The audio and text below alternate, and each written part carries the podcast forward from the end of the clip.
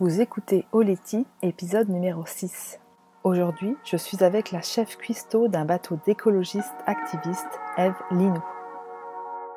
Mon nom est Sarah Hébert et j'anime Oleti, le podcast qui te parle en toute simplicité de développement personnel, de yoga et des sports de glisse.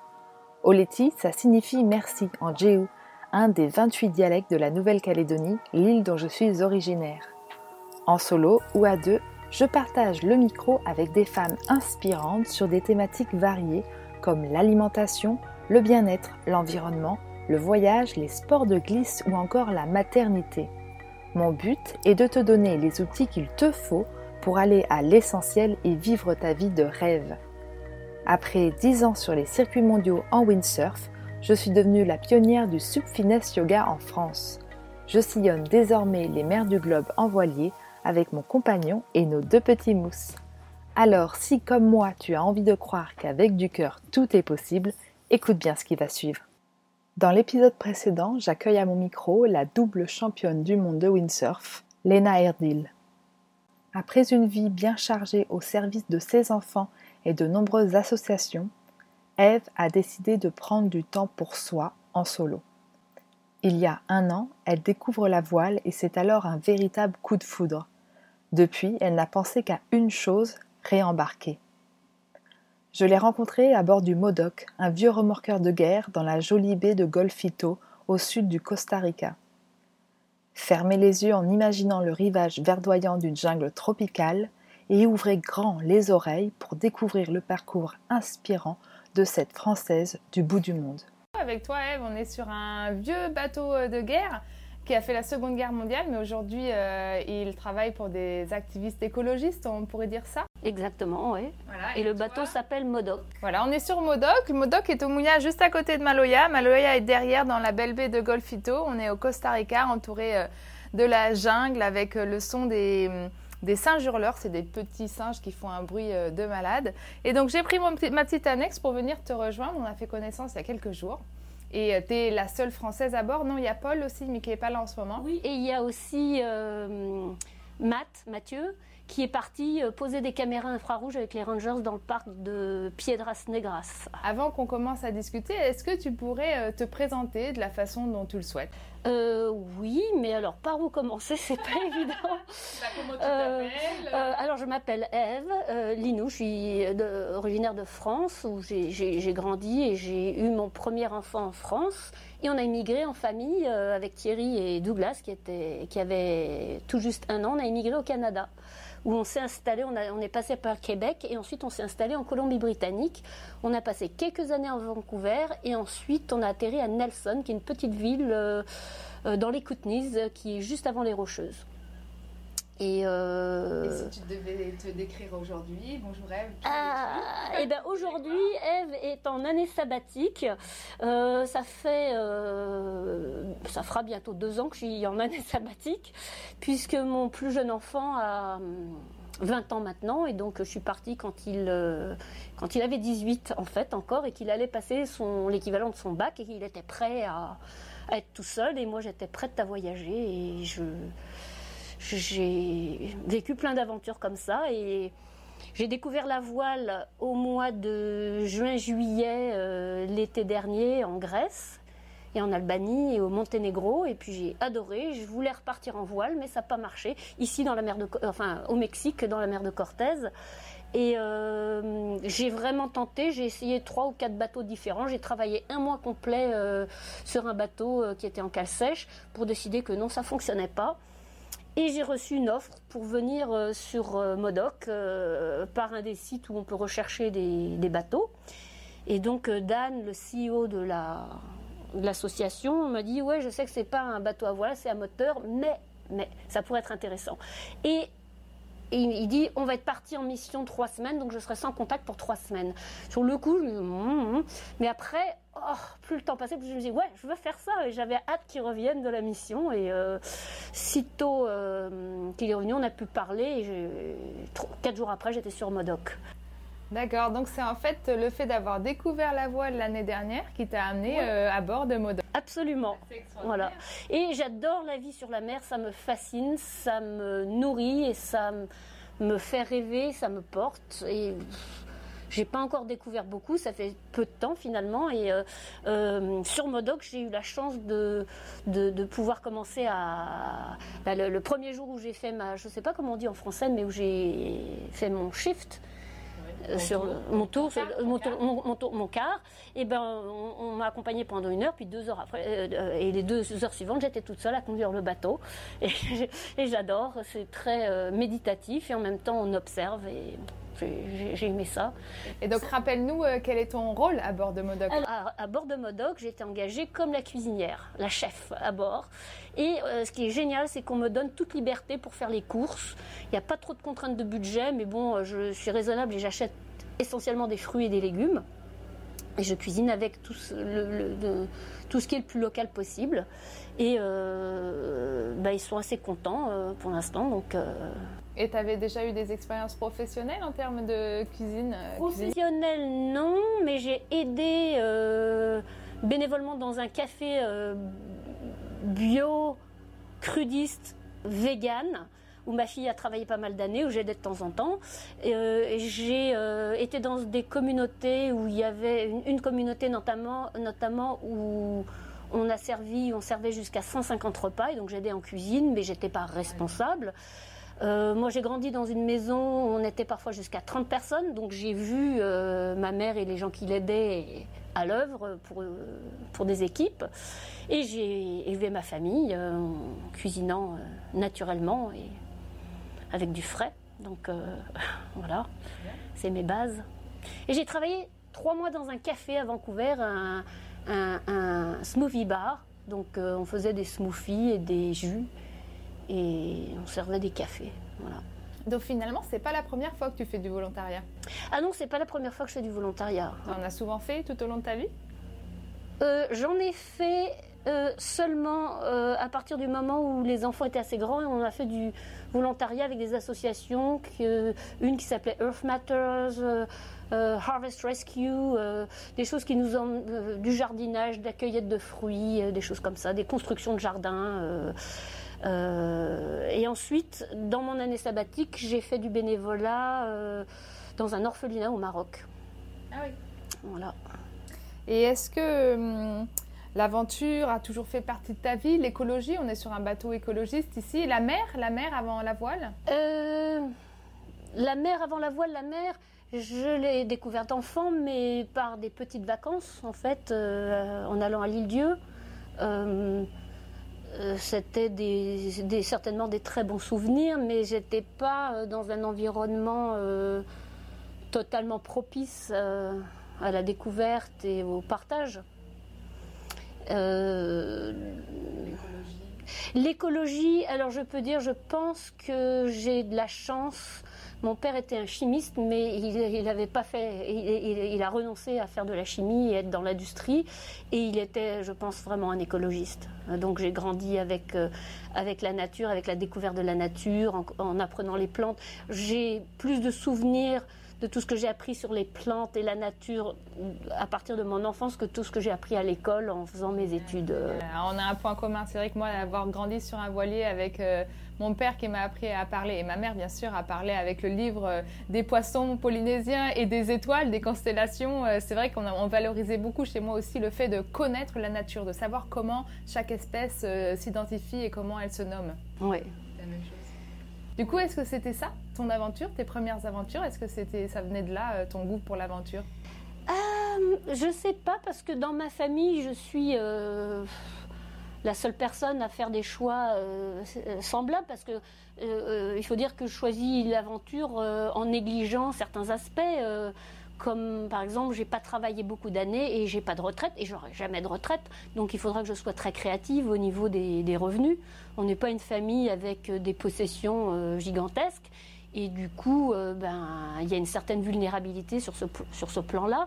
Mais je fais confiance et ça vaut le coup parce que ça se déroule, ça se passe et c'est probablement une quête de liberté et de découverte qui est importante, euh, qui est importante pour moi. Et souvent, les gens pensent qu'on peut faire ces choix-là euh, quand on est célibataire, seul et sans enfant. La preuve que non, puisque toi, tu es mère de trois enfants. Ouais, mais avec les enfants, on est pas mal resté sédentaire. Alors, on était dans la nature et on a. ils ont grandi un tout petit peu à Vancouver Douglas et sinon essentiellement dans les Kootenays, donc à Nelson, qui est un endroit absolument privilégié dans la montagne. Euh, donc on faisait tout localement, on a fait beaucoup de camping et beaucoup de, beaucoup de temps. Donc oui, de l'aventure, bah, les enfants tout petits, même très jeunes, euh, ils partaient, ils faisaient de la randonnée tout seuls, ils faisaient de la... Peut-être par exemple Nouvel An, ils le passaient, euh, ils passaient une semaine en montagne dans un, dans un igloo qu'ils avaient construit. Ce qui explique du coup que tu avais des besoins financiers moins élevés que la moyenne aussi. Oui, tout à fait. Pas de grand voyage, on est en... Ben, attends, mon fils aîné a 28 ans maintenant. Euh, J'étais en France que trois fois en 28 ans. Ah donc c'est pas énorme. Et euh, donc on n'a pas voyagé beaucoup des grandes distances, mais là c'est en train de changer un petit peu. Mais bon, euh, généralement je reste assez longtemps dans une place quand je voyage. Si vous entendez le vent, on est sur le pont de Modoc et la brise se lève. Ça fait du bien ah, parce qu'il a fait, 35 degrés toute la journée. On me demandait quelle température il faisait, j'étais incapable de le dire. Hier, je parlais avec ma famille au Canada, ils sont dans la neige, dans le blizzard. Et aujourd'hui, moi, je transpire. je transpire. Et donc 35 degrés, j'avais pas idée. Ouais, ouais s'il fait chaud.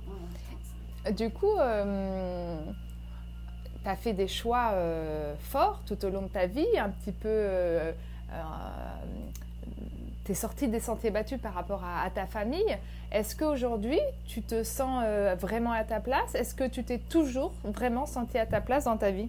Euh, Oui, absolument. J'étais toujours très claire sur les choix que je faisais, mais euh, il est certain qu'il y a des moments où certains de ces choix faisaient peur.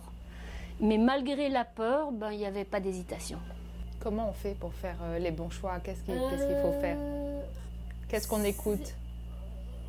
Alors on m'a toujours dit d'écouter mon cœur, mais parfois on croit qu'on écoute son cœur et c'est pas forcément le cas. Et, parfois on peut faire des, bêtises en se disant qu'on écoute son cœur. Donc c'est pas toujours simple. Moi j'ai parfois euh, des gens que j'ai rencontrés euh, dans ma vie qui m'ont donné des, bons conseils, qui m'ont donné des indications sur comment euh, parfois faire un choix. On peut fermer les yeux et regarder si on regarder les, différentes options et regarder quelle couleur on voit, qu'est-ce qu'on ressent et sentir dans son corps. Et sentir. Et si on se calme et qu'on arrête l'intellect qui, chez moi, est quelque chose qui tourne euh, parfois un peu trop à, toute vitesse. Euh, chez tout le monde. Ouais, chez beaucoup. Euh, quand je pose sur ça, et c'est souvent dans les moments peut-être au moment du réveil ou peut-être au moment de s'endormir, ou dans un moment si je fais un, un genre de méditation, une forme de méditation, ah, il y a des idées qui viennent et elles sont les bonnes idées. Elles ne sont pas liées à l'agitation du cerveau, mais elles, sont, elles viennent d'un intérieur plus profond qui sait. Et ça, ça arrive quand on choisit, quand on, peut y accéder. Tu fais bien de nous parler de ça, de l'importance de se calmer, de se mettre en situation de méditation, parce que euh, on n'est pas toute seule. Moi, aujourd'hui, je suis devenue maman, comme, comme tu l'es, et du coup, ça change tout dans les choix qu'on prend parce qu'on se sent responsable. On n'est plus la seule pièce de l'échiquier. Euh, ah bon, avant j'étais un couple, donc euh, Aurélien était aussi là, mais c'est un grand, il se débrouille sans moi, il survivra sans moi. Alors que là, mes enfants, quand même, il y a cette notion de responsabilité. C'est dur de ne pas culpabiliser quand tu es une femme et quand tu es une mère et de pas avoir cette pression. En C'est pas c'est pas simple et précisément c'est des questions que je me suis posées quand les enfants, ben Douglas l'aîné. Euh, sa sœur était un bébé et lui a été donc euh, était euh, était déscolarisé, enfin non scolarisé. Et donc quand sa sœur était un bébé, il était à l'école Waldorf en fait. Et c'est quand Elijah est né le plus jeune qu'on a déscolarisé Douglas, qui n'avait plus besoin de l'école Waldorf. Au début, j'étais très contente. On payait l'école Waldorf, c'est l'école Steiner, c'est la même chose. Et euh, au début, j'étais contente, même si ça coûtait de l'argent. J'allais chercher les poux pour euh, payer une partie de la tuition. Où euh, on avait des opportunités pour créer la table nature. Ou faire, on faisait du travail bénévole à l'école, ce qui permettait de payer une partie de la tuition. Je ne sais pas si on dit ça en français. Et j'étais contente de payer ce qu'on payait. Et à un moment donné, j'étais plus contente de payer. Et après, je me suis dit, waouh, mais même si c'était gratuit, mais j'ai pas envie que mon fils soit là. Donc là, c'est le moment où on prend une décision et on change. Et, mais, et après, je me disais, la seule activité qu'il avait académique, à cette époque-là, j'avais un bébé et j'avais une petite fille aussi. Et la seule activité académique qu'il faisait, c'était des cours de piano avec une prof formidable. Et euh, à un moment donné, il commençait à grogner. Euh, au bout de quelques années, au début, c'était facile. Et après, il disait Ah non, les exercices. Et moi, je me mettais en colère parce que. Alors, j'ai dû admettre devant lui Oh, je suis en colère parce que j'ai peur. Excuse-moi, je suis désolée. Et euh, choisis comme tu as envie. Soit tu continues avec Jacinthe et mais tu fais les exercices qu'elle te donne, soit tu changes de prof, soit tu arrêtes le piano, tu décides. Et du coup, euh, bah, la peur est passée. il a décidé. Il a continué le piano pas mal de temps d'ailleurs. Et, euh, voilà. Mais euh, je pense devant les enfants, c'est bon de reconnaître notre peur. C'est bon, surtout quand elle, gère, quand elle génère de la colère. Et les enfants, ils comprennent. Ils sont résilients et quand on a des décisions importantes à prendre, ne pas se sentir seul et, et savoir partager les émotions parce que de toute façon, ils les ressentiront. Oui, exact. Et tout le monde autour, ben, ils apprennent à lire. Et leur demander leur avis très tôt. Oui, absolument, absolument. Euh, mais pas comme à des adultes, évidemment, comme à des enfants, avec leur vocabulaire et leur, euh, leur capacité. Mais euh, tout le monde autour apprenait les maths, apprenait ci, apprenait ça. Mais plus on apprend tard à lire, plus on apprend tard certaines choses, plus on a du temps pour apprendre d'autres choses que ceux qui apprennent à lire tôt n'apprendront jamais. Et je remarque maintenant, longtemps après, que c'est précisément ce qui a créé des, qualités exceptionnelles chez mes enfants. Euh, ils sont, ils sont des, capacités d'observation qui sont au-delà de, bien au-delà. Alors, on en reviendra sur la, non-scolarisation de tes enfants parce que ça, c'est un sujet que j'aime beaucoup.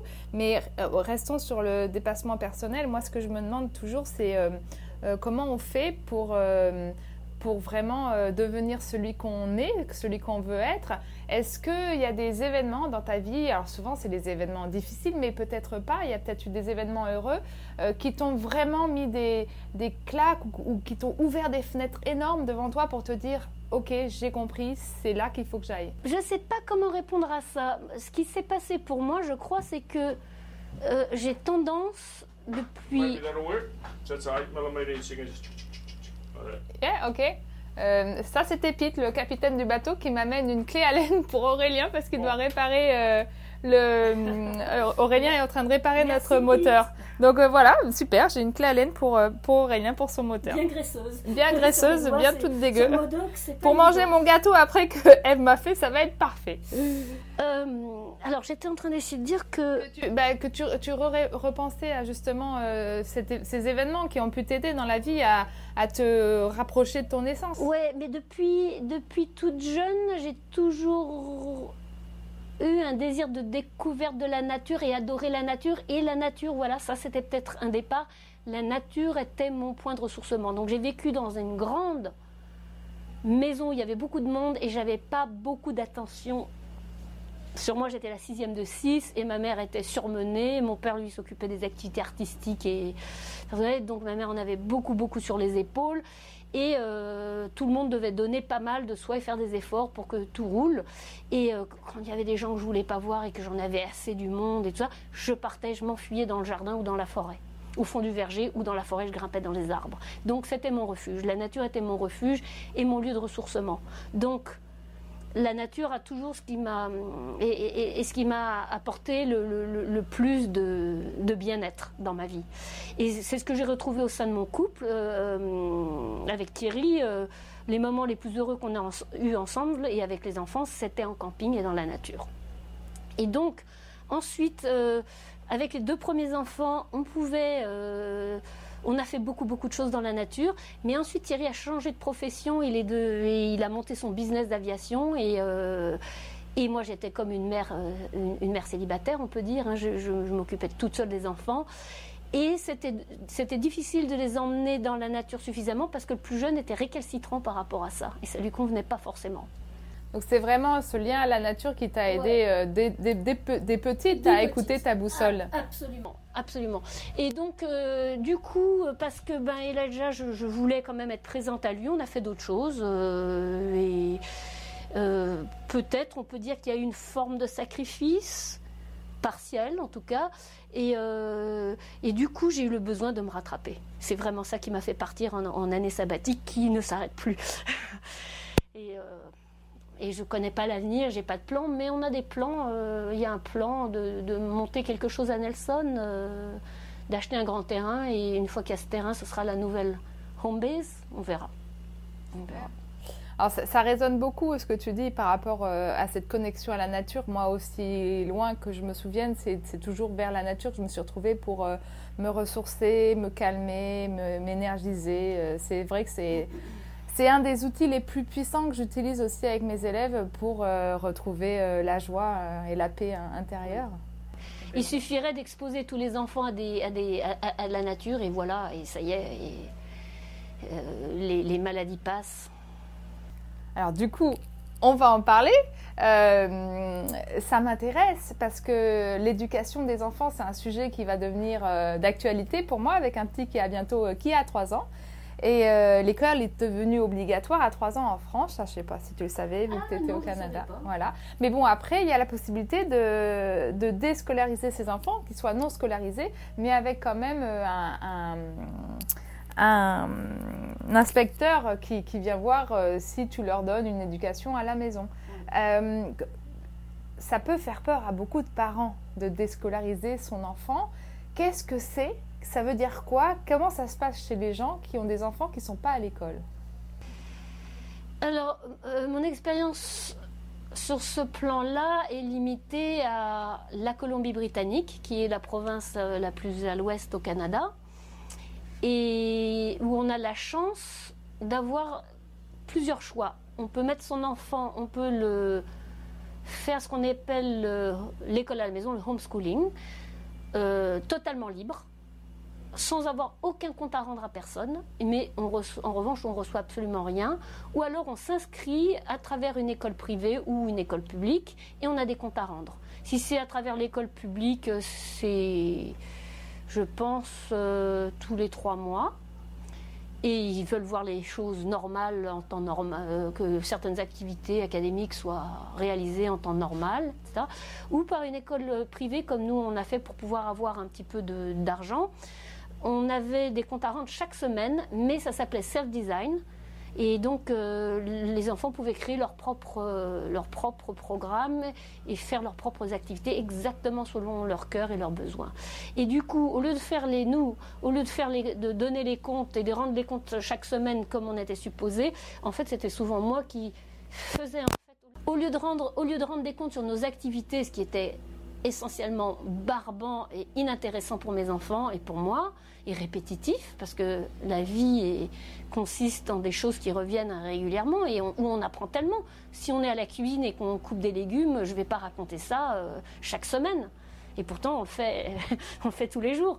Euh, donc, au lieu de faire ça, euh, je voyais avec les enfants s'il y avait des thèmes et des questions qui les intéressaient particulièrement, et du coup, je faisais des recherches Internet, parfois avec les enfants, parfois toute seule. Et après, je pondais un petit truc. Et puis le gars, euh, bah, il voyait que du feu, il était absolument ravi. Après, ce qu'on a eu, on a eu Douglas qui faisait des rapports pour sa sœur et, Mia qui faisait des rapports pour Elijah. Mais du coup, euh, au quotidien, euh, ça marchait comment? Vous vous asseyez autour d'une table à un moment donné pour travailler certaines matières euh, Ou vous faisiez rien et c'était juste en fonction de ce que tes enfants aimaient Oui, très peu. On s'asseyait très peu, mais il y a eu des périodes, il y avait des périodes extrêmement créatives sur des thèmes particuliers. J'ai vu les enfants construire des choses, souvent qui reflétaient des choses qu'ils ont observées dans la dans leur environnement, dans la nature ou autour d'eux, euh, même des choses mécaniques, des histoires de, de remontée mécanique justement. Euh, c'est dur à décrire, ça se fait tout seul. C'est donc, le, plus bel exemple, ce serait euh, que tu me racontes ce que tu m'as dit la dernière fois quand on est venu manger à bord. Je te demandais ce que faisaient tes enfants aujourd'hui. Et tu m'as un petit peu expliqué de la façon dont ils sont venus tout seuls à leur propre métier, sans être allés euh, à l'école ou sans avoir fait d'études. Alors, euh, je ne sais pas si tu te souviens comment tu me racontais ça, mais c'était drôle. Je me souviens plus de ce que j'ai dit, mais pour Douglas Douglas, à 15 ans, euh, des gens dans mon environnement qui faisaient l'école à la maison d'ailleurs aussi, me disaient euh, Et alors, qu'est-ce qu'il veut faire plus tard hein? Qu'est-ce qu'il veut faire? Moi, j'ai Ah, je sais pas. Et du coup, je lui ai posé la question en, privé. Et Douglas me dit, oh, j'ai aucune idée. Mais à 15 ans, il faisait déjà de la photo. On lui avait acheté un petit appareil photo euh, digital quand il avait pour ses 11 ans. Il avait fait beaucoup de photos. Et il faisait du reportage sur les, sur les oiseaux et sur les choses qui volent en général. Il grimpait l'escalade à un pont particulier. Il y avait un œuf dans le nid, deux œufs, trois œufs trois œufs, deux oiseaux, etc. Jusqu'à l'envol des oiseaux, il grimpait, il reportait ça. Il partait sur sa bicyclette, il faisait des choses. Euh, plus petit, je crois qu'il avait même une fois, il, avait, il attrapait des escargots, il ramassait des escargots, il mettait un point dessus, et ensuite il le relâchait, il regardait lesquels il retrouvait. Enfin, il avait un code, il avait développé un truc statistique. J'étais assez étonnée de ça et je l'ai laissé faire, ça n'a pas duré très longtemps. Euh, et donc Douglas est devenu un photo. Alors à 15 ans, euh, euh, avant 15 ans, il avait commencé à faire des photos d'avions et d'hélicoptères, toutes sortes de choses qui volent. Et pendant deux ans, sans rien me dire, il avait, il, épluchait, il travaillait sur ses photos, sur la qualité technique de ses photos, pour pouvoir les les mettre, les poster dans des sites euh, amateurs, mais très demandants au niveau des critères. Et euh, pour un des sites particuliers, ça lui avait pris deux ans avant de pouvoir euh, avoir ses photos dedans. Et finalement, il y a des gens qui ont vu certaines photos d'avion et qui lui ont fait une offre pour en acheter. Et l'offre n'était pas assez bonne. Ensemble, on a bazardé l'offre. Six mois plus tard, l'offre est revenue. Il l'a vendue au prix qu'il voulait, à 15 ans. Il a vendu sa première photo. Et à 15 ans, je lui demande qu'est-ce que tu veux faire plus tard? Aucune idée. Très bien. je me suis dit, moi, oh, mais quel soulagement de ne pas savoir ce qu'on veut faire à 15 ans. Parce que sinon, c'est quoi? Ça veut dire qu'on est stressé. Et moi, je l'étais à 15 ans. Je me suis dit, mais il faut faire ça, il faut faire ça pour briller, pour, pour, pour que ma famille m'aime. Tu pour que ma... quoi à 15 ans? Oh, j'avais pensé, euh, euh, ma sœur chantait, donc il faut que je sois une cantatrice internationale, il faut que je sois une mathématicienne, donc des choses qui sont valorisées, toutes les choses qui sont valorisées dans ma famille ou que mes modèles valorisaient. Et euh, Douglas, non, il n'avait rien, mais il est devenu un photographe, euh, il est un photographe, et il est plus qu'un photographe, puisqu'il est engagé dans le secourisme, la montagne, la randonnée, le, il pilote, il est dans la nature essentiellement, et il fait, il fait sa photo commercialement, mais il sacrifie pas la qualité de ses photos ou le sujet de ses photos pour pouvoir vendre plus. Il a fait ce choix très clairement. Et tes deux autres enfants, qu'est-ce qu'ils sont devenus? Alors, Mia, donc euh, la deuxième, elle a 24 ans. Euh, ah oui, dommage que vous pouvez pas voir la vidéo qu'Eve m'a montrée, mais on voit Mia qui est en train de traverser sur une slackline entre deux falaises enneigées, un, un pote à elle qui joue du violon, c'est juste dingue. Vous pouvez trouver Mia en, ligne en, en tapant son nom, simplement Mia Noblet. Il y a des vidéos YouTube où il y a des il y a des choses sur son compte Instagram. Euh, euh, donc elle est athlète de slackline, de highline plus précisément. Et euh, en fait, elle avait démarré, elle a démarré le, sport et les activités physiques très très tôt. à deux ans, je crois que je te racontais ça. Elle grimpait à quatre pattes un, sentier où c'était rocailleux et rocheux, elle le grimpait à quatre pattes. Euh, et elle n'avait pas besoin d'être portée, on lui poussait le derrière un tout petit peu, ça grimpait comme une petite machine 4x4. Et euh, donc elle a toujours été très physique. À deux ans, elle a commencé à skier, on, lui, on la tenait bien entre les mains. À trois ans, elle pouvait skier toute seule sur des vrais petits skis. Et donc euh, à 11 ans, elle a démarré le patin artistique parce qu'une copine avait décidé d'en faire, elle en a fait aussi. Elle détestait les robes et le maquillage.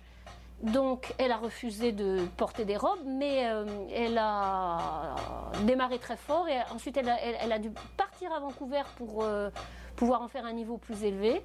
Elle a fait la compétition, elle a porté un peu de maquillage et un peu de robe de temps en temps. Et finalement, elle est passée au patinage de vitesse où elle a poussé très fort aussi. Elle s'est entraînée à l'Oval olympique euh, à Vancouver, à Richmond. Et puis, euh, elle avait déjà découvert la slackline, mais juste entre deux arbres, elle en faisait un tout petit peu l'été, comme ça. Et à Vancouver, elle a découvert les gens qui faisaient le highline. Parce qu'elle avait vu un poster à 8 ans, elle avait vu un poster de Dean Potter sur une, sur une ligne entre deux, deux falaises au Yosemite. Et elle s'était dit, ah, je veux faire ça mais c'est resté dans un coin de sa tête. À 8 ans, c'était pas accessible. Et euh, mais donc à Vancouver, elle a démarré ça et elle a laissé tomber le patin de vitesse. C'est devenu son métier ou elle travaille à côté? On peut dire qu'elle est une pro. C'est pas exactement un métier. Elle fait pas vraiment de l'argent avec ça. Par contre, elle a été en Chine où elle était bien payée, mais elle s'est débrouillée pour même ne pas travailler pendant deux ans. Euh, là, elle travaille en ce moment.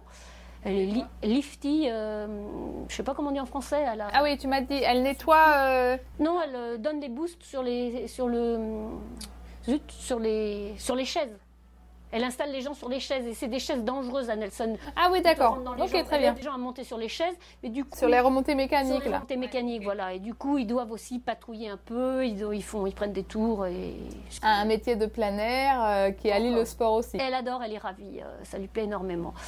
Et puis, euh, elle pense peut-être passer son examen de, de, de, j'ai oublié comment on dit ça, et en français quelqu'un m'a dit non, mais j'ai oublié, ou ben, euh, pour aller grimper sur les gratte-ciel et nettoyer les vitres, mais après on peut faire des choses plus techniques et c'est très bien payé, on peut faire ça à travers le monde.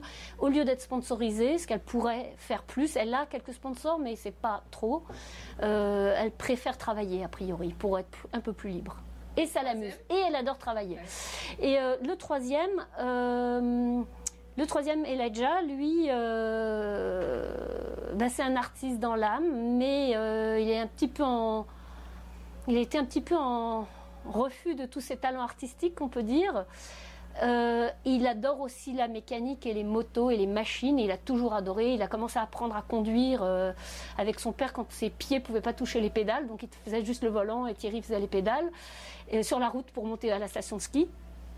Ou qui, faisait même en été pour pouvoir conduire euh, librement. Et maintenant, bah, il est à Whitewater, justement à cette même station de ski, mais il est passé de lifty à, conducteur de machines déneigeuses pour pelleter la neige. Il commence sur les dameuses, il fait de la mécanique aussi. Il est en train d'étudier pour faire son pilote, euh, prendre son, pilote privé. Il veut faire de l'aviation, ça lui plaît beaucoup. Euh, mais il ne sait pas, il y, a, beaucoup de choses qui lui plaisent.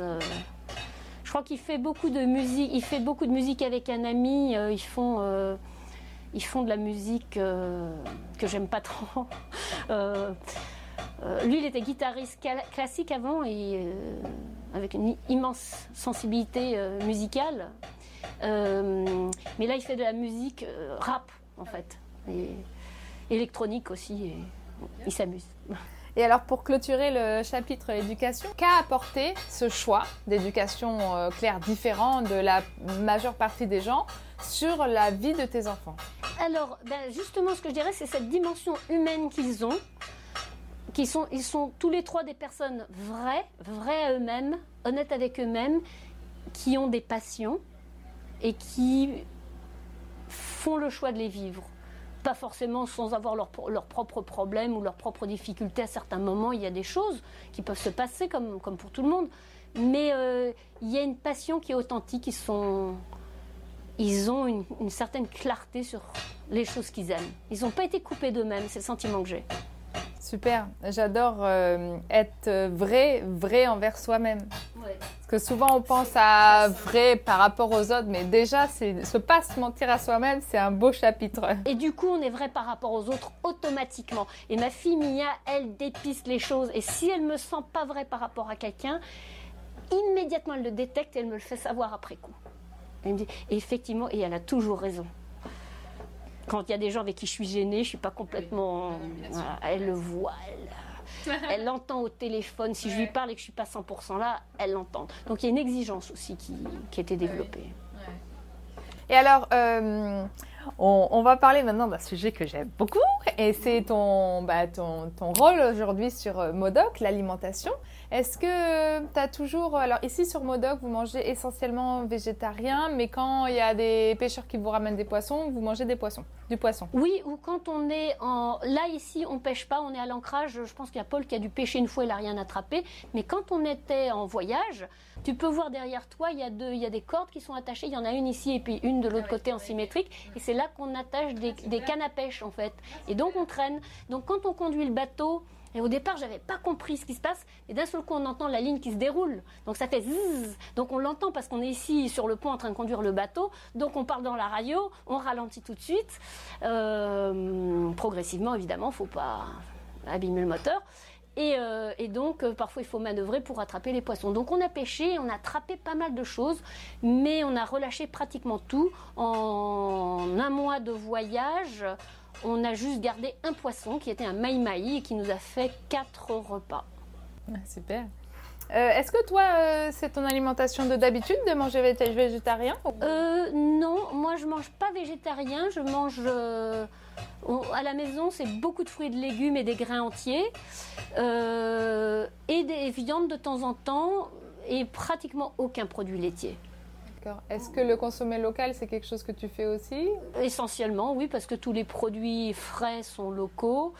Euh, et le peu de viande serait local aussi. Et s'il y a des produits laitiers, ça serait essentiellement local aussi, parce qu'on a une très bonne coop là où on habite et euh, euh, ouais, c'est essentiellement local, c'est certain. Est-ce que c'est un challenge de nourrir euh, 8 personnes euh, avec des produits euh, végétariens en étant en mer, en étant à l'étranger, euh, faire les stocks bah, Ta cuisine est magnifique. Alors je raconte juste un peu comment est la cuisine. Bon, le bateau est en chantier, il faut faire abstraction de ça. Mais dans la cuisine, il y a des, des gros bacs de plein de choses. Et ce qui est génial, c'est que dans cette cuisine, je pourrais complètement euh, m'y sentir à l'aise parce qu'il n'y a que des produits que j'aime. Donc euh, des céréales euh, complètes, des graines, bah, chia, avoine. il y a plein d'oléagineux. Enfin, il y a, on, on sent qu'il y a une base qui est très orientée végétarien. Oui, alors les courses. Alors moi, je suis arrivée, c'était déjà stocké tout ça, et donc quand j'ai vu ça, j'étais ravie parce que euh, c'était la facilité, c'est la facilité pour moi d'avoir accès à tous ces produits. Évidemment, je pourrais en utiliser plus. J'ai des amis qui ont monté une compagnie qui s'appelle Organic Matters et j'ai travaillé avec eux et pour eux. Et donc, euh, même avant ça, j'ai été familiarisée avec tous ces produits depuis mon enfance, donc c'est facile pour moi. Euh, euh, donc euh, j'ai manqué de rien. Il y a des choses, euh, on, va être à court bientôt et je vais peut-être pas pouvoir tout remplacer. Mais au Mexique, j'ai trouvé pas mal de choses et on trouvera d'autres choses et on prendra des choses locales. Donc on fera avec. c'est pas difficile parce que Là-bas, c'est quand même les fruits et légumes. Ici, c'est ce qui pousse le plus facilement. Euh, parfois, il y a même des repas où il y a un grain, mais finalement, on n'en mange presque pas. D'ailleurs, la consommation de pain a énormément diminué. Ils mangeaient énormément de pain avant que j'arrive. Et là, je vois que ça a diminué énormément. Donc, euh, c'est pas mal.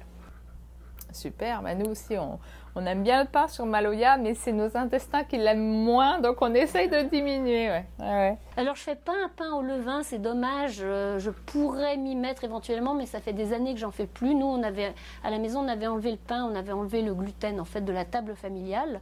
Ici, il y a beaucoup de gluten et il y a beaucoup de produits laitiers, mais moi je me débrouille pour n'en manger, pour ne pas du tout en manger. Donc je cuisine pour eux avec du fromage, du lait, des et des œufs. Moi, je, consomme les œufs, mais c'est très très facile pour moi de les éviter. Et on va très bientôt avoir quelqu'un qui est vegan, et donc je pense que ça sera assez facile. Je ferai probablement un petit peu plus de, recettes basées sur des laits végétaux, au lieu d'utiliser du lait, euh, du lait de vache. Et, euh, et, du coup, au lieu de manger, parfois je ferai un plat spécial juste pour euh, la personne végane et moi je mangerai la même chose. Et parfois je ferai vegan pour tout le monde. Euh, ils sont désireux de le faire. Ils sont simplement, un certain nombre d'entre eux sont attachés à leur sauce. C'est sidérant pour moi, c'est très américain. On a quelques Américains à bord, mais on a des Nouveaux-Zélandais et je les vois attache, tellement attachés à leur ketchup et à toutes leurs sauces qui sont des. Il y en a toute une boîte qui sont des produits que j'ignore et moi je les achète pas. Et il vaut mieux pas regarder les ingrédients, j'imagine. Non, non c'est pas la peine. Parce que des sauces, tu pourrais en faire aussi. J'en fais de temps en temps. Euh... Des sauces avec de l'avocat ici, enfin il oui, y a plein de choses je, à faire. Je ouais. fais des sauces et généralement ils vont certains deux, juste deux personnes vont mettre, je vais pas dire qui, vont, vont rajouter du ketchup par-dessus. C'est incroyable. Ouais, ouais, ça, Ils vont se lever, vont aller. Non, ça m'énerve pas, ça m'amuse plutôt. Ouais. Et moi, je n'achète pas le ketchup, donc euh, à un moment donné, on va être à court. Puis tous ces produits-là, dans certains pays, c'est pas cher, mais on va être dans des pays où ça va être très cher, et moi, je refuse d'acheter ça. Donc euh, voilà. Bien. Alors moi, je suis curieuse de savoir euh, quel est ton rapport avec le corps, avec ton corps en général. tu m'as parlé de méditation tout à l'heure, tu me parlais de la nature. Qu'est-ce que... Hum, Alors, ben, pour me sentir bien, c'est un objectif, me sentir bien dans, dans ma peau, j'ai besoin suffisamment, de suffisamment d'activité physique et de suffisamment de plein air. Et je sais qu'il y a eu des périodes de ma vie dernièrement quand j'étais à, Vancouver où j'étais bien trop assise sur un, siège en face d'un écran et ça taxe et, ça, et on est stressé. le yoga est quelque chose qui m'a beaucoup aidé. J'avais un studio de yoga à l'époque et j'ai eu une prof absolument remarquable extrêmement créative et du coup je fais mes propres pratiques de yoga euh, par moi-même. Euh, euh, ici pour. J'aime bien sentir la flexibilité. Ici, on fait de la, il y a de la gym tous les matins à 6 heures. Puis notre capitaine nous offre des séances de, de musculation. C'est trop brutal pour moi. Et ça m'intéresse pas de le faire comme ça. Donc moi, je fais souvent les rites tibétains, les cinq rites tibétains. Et puis j'ajoute d'autres mouvements qui varient et qui, selon la créativité, selon le désir, des automassages, des choses comme ça. J'aime bien ici, une chose que je pourrais faire plus, ce serait des balades en forêt, mais on est pas mal sur le bateau et puis euh, ici on nage pas trop non plus. Mais quand on était en voyage, on nageait en pleine mer. Alors on va raconter pourquoi on nage pas trop ici. C'est parce qu'il y a des crocodiles. Je sais pas si tu en as vu, mais nous on en a vu un à côté du bateau. Je les ai pas encore vus, non. Mais ça nous faisait peur, enfin parce qu'ils ont nagé jusqu'à bord. Et un des jeunes, il veut plus nager du tout. Il a eu peur des crocodiles. il voyait des. Il y, en a, il y en a surtout au bord là, euh, parce qu'en fait, ils vont chercher tous les matins à manger à la criée, euh, à la Pescaderia, il y a tous les pêcheurs qui reviennent, qui trient leurs poissons et du coup, euh, c'est la file indienne pour aller à la cantine. Donc c'est là qu'il faut aller les voir. Ouais. non, mais on n'en voit pas tant que ça. Nous, depuis qu'on est, là, on en a vu qu'un. On m'a dit c'est de nuit surtout qui, qui, sont actifs. mais il y en a effectivement. J'ai vu des photos et des vidéos de gens qui, ont, qui en ont pris. Mais waouh. Super. Alors on arrive à la dernière question. Ah. Euh, en fait, moi j'ai un, un dicton euh, qui m'est propre, c'est avec du cœur, tout est possible. Qu'est-ce que ça t'évoque? Ça voudrait dire quoi pour toi? Ah ben, Pour moi, je résonne avec ça totalement. Euh, avec du cœur, c'est la passion qu'on y met, c'est l'engagement du cœur. Absolument, c'est essentiel et c'est c'est ce qui nous c'est ce qui nous anime. Enfin, c'est ce qui c'est ce qui nous fait bouger. Je pense que ça, ça, ça me convient ça me convient comme approche. Euh, j'adore cet engagement du cœur. C'est dans ma nature. Super, et eh ben merci beaucoup Eve d'avoir pris ce temps avec euh, moi, avec nous, pour pouvoir nous parler euh, de ton quotidien à Port de Modoc, de cette jolie vie, de toutes les petites astuces que tu nous as données pour être soi-même, voilà. Moi, il me reste un petit gâteau que je vais savourer avant de retourner sur, sur Maloya. Merci à tous ceux qui ont écouté euh, cet échange. Si vous avez aimé l'épisode, n'hésitez pas à nous le faire savoir en commentaire sur les plateformes que vous utilisez pour écouter le podcast. Vous pouvez aussi euh, mettre nous taguer dans vos stories. On aimera ça, voir que ça vous a plu d'être à bord euh, de Modoc cet après-midi. Le soleil va bientôt se coucher et, et, moi, je vais profiter de mon dernier quart d'heure seul avant de retourner à bord. Merci Eve. Merci Sarah. À bientôt. Dans le prochain épisode, j'interviewe l'apnéiste modèle du bateau d'exploration, la Diatomée. Merci d'avoir écouté cet épisode jusqu'ici. Si tu es toujours là, c'est que tu l'as probablement bien apprécié. Dans ce cas, je t'encourage à l'envoyer à un ami qui en aurait besoin ou à le partager sur les réseaux sociaux en me taguant sarah.hébert. Je t'invite également à t'abonner sur ta plateforme d'écoute préférée et à m'offrir 5 étoiles. Pour finir, je serai très heureuse que tu laisses un commentaire pour me faire des suggestions de sujets, d'invités ou pour me dire pourquoi tu écoutes Oleti et en quoi ça te motive à passer à l'action pour réaliser tes rêves. Retrouve toutes les notes de l'épisode sur mon site internet www.sarah-hébert.fr. Oleti les amis